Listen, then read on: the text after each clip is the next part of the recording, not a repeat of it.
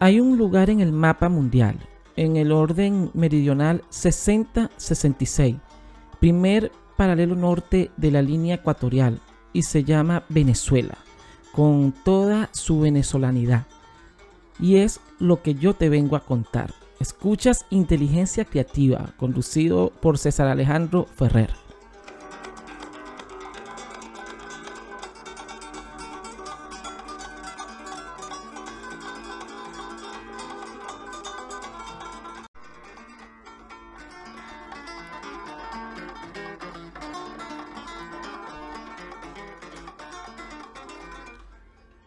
Llanos actos para la ganadería y agricultura.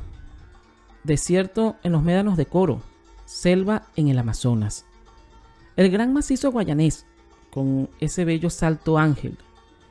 Minerales que van desde el oro, plata, hierro, cobalto, acero, amianto, diamantes y las reservas de petróleo probadas más grandes del planeta Tierra. Playas magistrales por las aguas del mar Caribe que bañan todas las costas venezolanas. Frío y nieve en los Andes venezolanos. Clima tropical, húmedo y alpino, depende en qué región estás. Valles, ríos, montañas, lagos, bosques y selva tropical. Todo esto en una sola geografía nacional. Gente luchadora, donde se sufre, se ríe, se llora, pero también se goza. Cacao, café, caña de azúcar, arpa, cuatro, maracas, joropos, merengue, gaita, tamunangue, golpe tocuyano, vals, salsa y música urbana. Hay miles de análisis, reflexiones, opiniones, estudios de investigación, debates, introspección psicológica, antropológica y también histórica colectiva e individual. Y cada quien sabe la respuesta a la tragedia política, económica, social y también cultural en el actual contexto de Venezuela.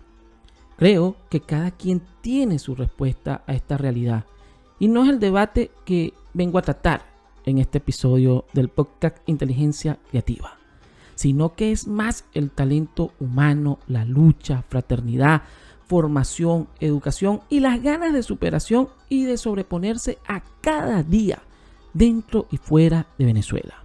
A veces es más lo que nos une que lo que nos separa en la realidad.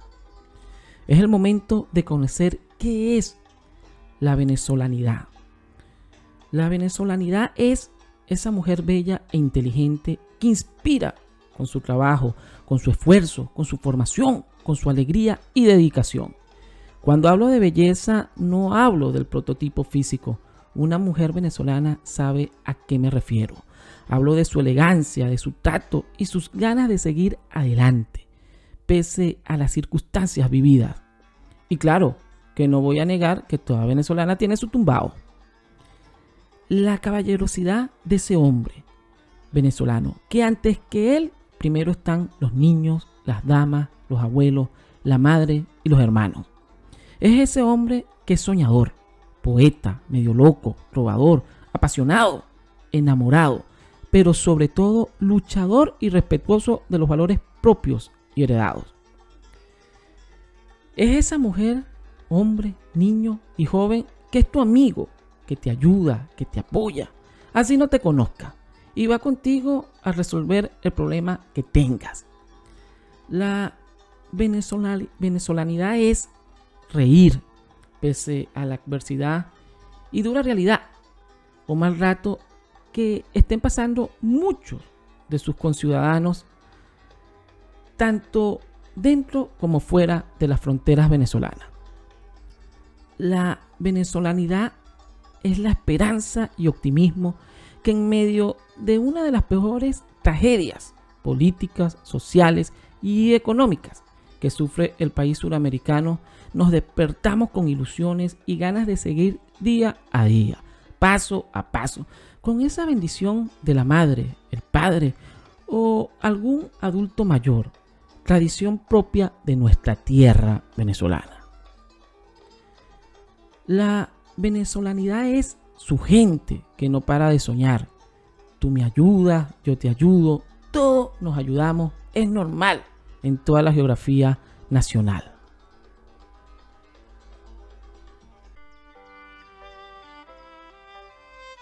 El gentilicio venezolano es algo histórico y que llevamos en el ADN. Un ejemplo claro es el precursor de la independencia latinoamericana, quien instruyó, guió y orientó a este continente desde México a la Patagonia. Fue el latinoamericano y caraqueño más universal. Les hablo de Francisco de Miranda.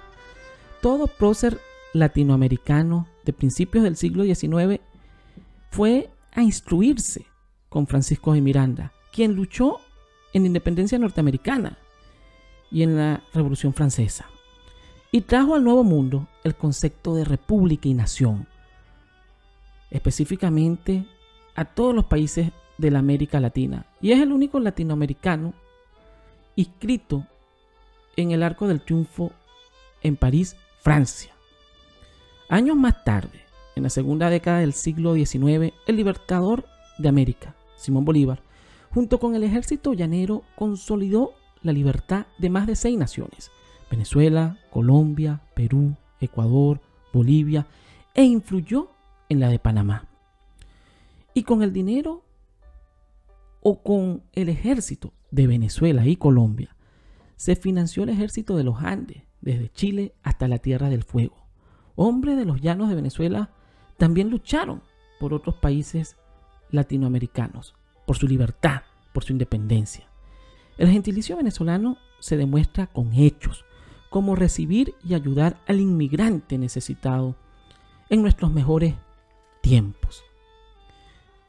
En el año de 1939, dos barcos provenientes de Europa con pasajeros de la comunidad judía escapando de la Alemania nazi fueron rechazados por países suramericanos y también por islas del Caribe, pues no querían problemas diplomáticos con el gobierno alemán nazi.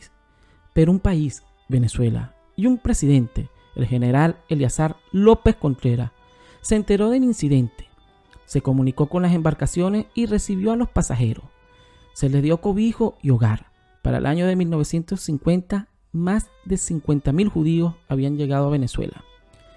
Terminada la Segunda Guerra Mundial, hay un homenaje y reconocimiento al general Eleazar López Contreras y al pueblo de Venezuela por la comunidad judía internacional.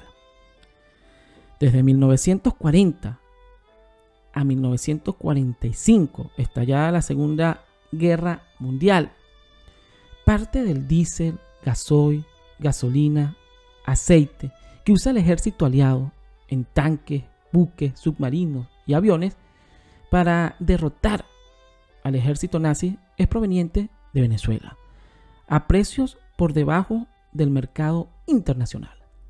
Finalizada la Segunda Guerra Mundial, el país suramericano es reconocido por los ejércitos aliados y por su suministro ininterrumpido que contribuyó por lo menos con una parte a la victoria aliada.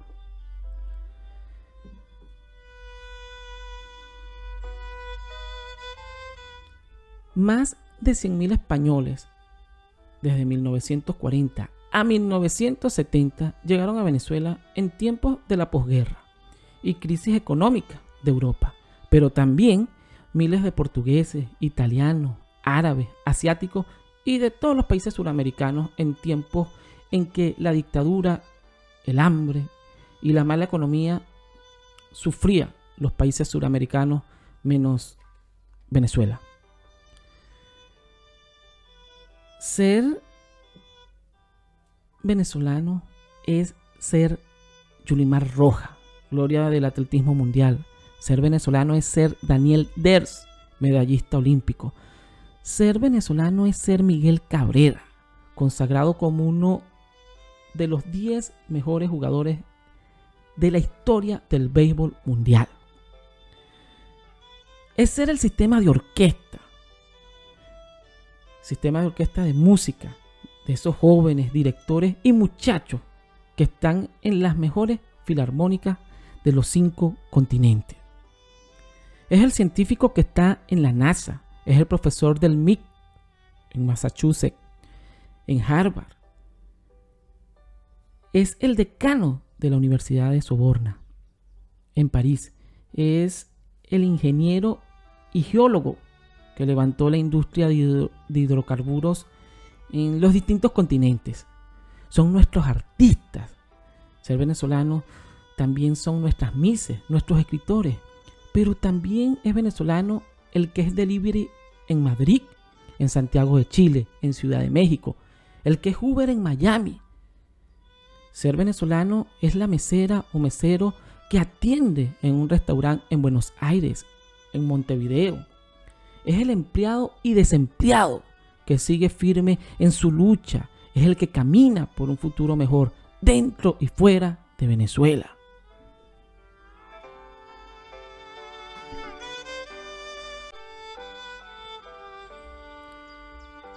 Ser venezolano es ser tío Simón, Pillos, Caracas o Magallanes.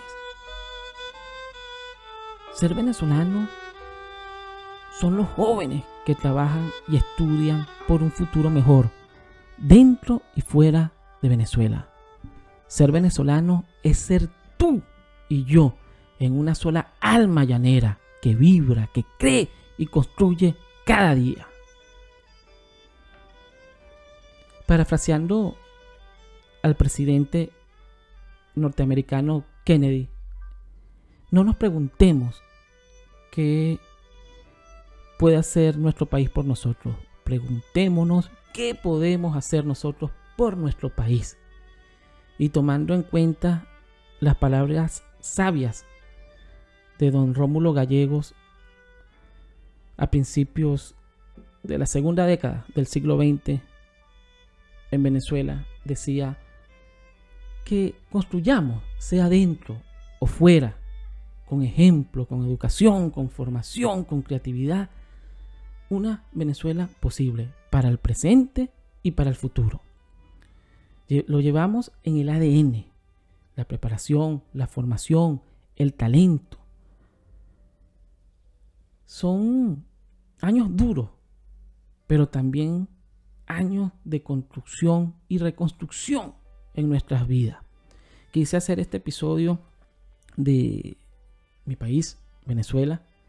Yo me encuentro a 4.700 kilómetros de Venezuela, en el país más austral del continente. Me encuentro transmitiendo en este momento desde el Río de la Plata, frente al Río de la Plata, en Montevideo, Uruguay.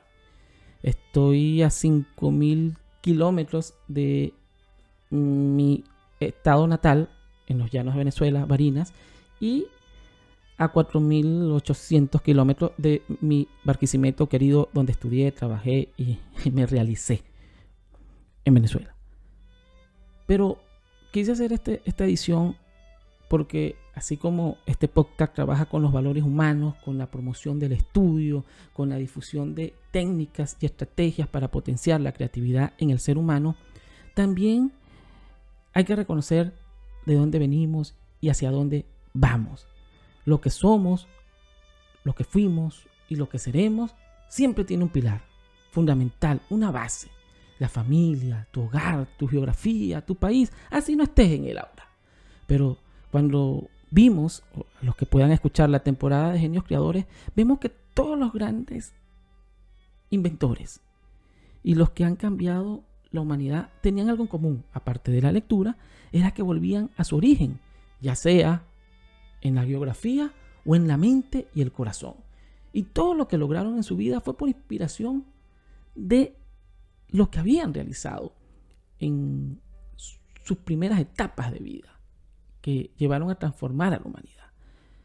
Le debía este episodio a mi gente, a mi pueblo y a todos los venezolanos que están en los cinco continentes, en distintas partes, y a los que están allá en Venezuela. Porque todos, el que camina, el que trabaja, el empleado, el desempleado, el que triunfa y el que está en la búsqueda de ese triunfo, tiene algo en común. Tienen una patria, tienen un origen, tienen un alma llanera. Lo titulé alma llanera porque es una de las interpretaciones de las canciones que representa la alegría, la transparencia, la vibra, la onda, lo chévere de qué es ser venezolano. Todo esto lo escribí a puño y letra, este, este episodio, eh, porque no me salían las palabras, para toda, a todos los conciudadanos dentro y fuera de su frontera. Eh, sigamos con fuerza, con fe, con esperanza y optimismo. Y como decía don Rómulo Gallego, sigámonos preparándonos en cualquier área que lo estemos haciendo. Portémonos bien, demos ejemplo.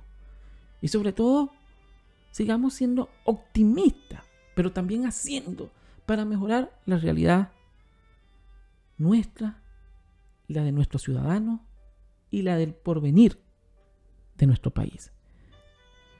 Esto es inteligencia creativa, el podcast. Si te gustó este episodio, compártelo. Y suscríbete a las distintas plataformas donde se escucha este podcast. También quiero hacer eh, llegar a todos los que me están escuchando en este momento que el podcast Inteligencia Creativa quedó entre los finalistas a mejor podcast de educación en los premios de la Asociación de Podcast de España. Eh, se hicieron unas votaciones, pasé a, los finalistas y bueno, muy agradecido con los que votaron por mí en esa plataforma y en España, a, todo, a toda España, los que me escuchan en España por su votación. Y bueno, inteligencia creativa, primer año, casi un año tengo ya transmitiendo el podcast y ya estoy, está en la primera competencia y como finalista en el área de educación, donde potenciamos la creatividad, las inteligencias múltiples y los valores humanos y la genialidad que tenemos todos.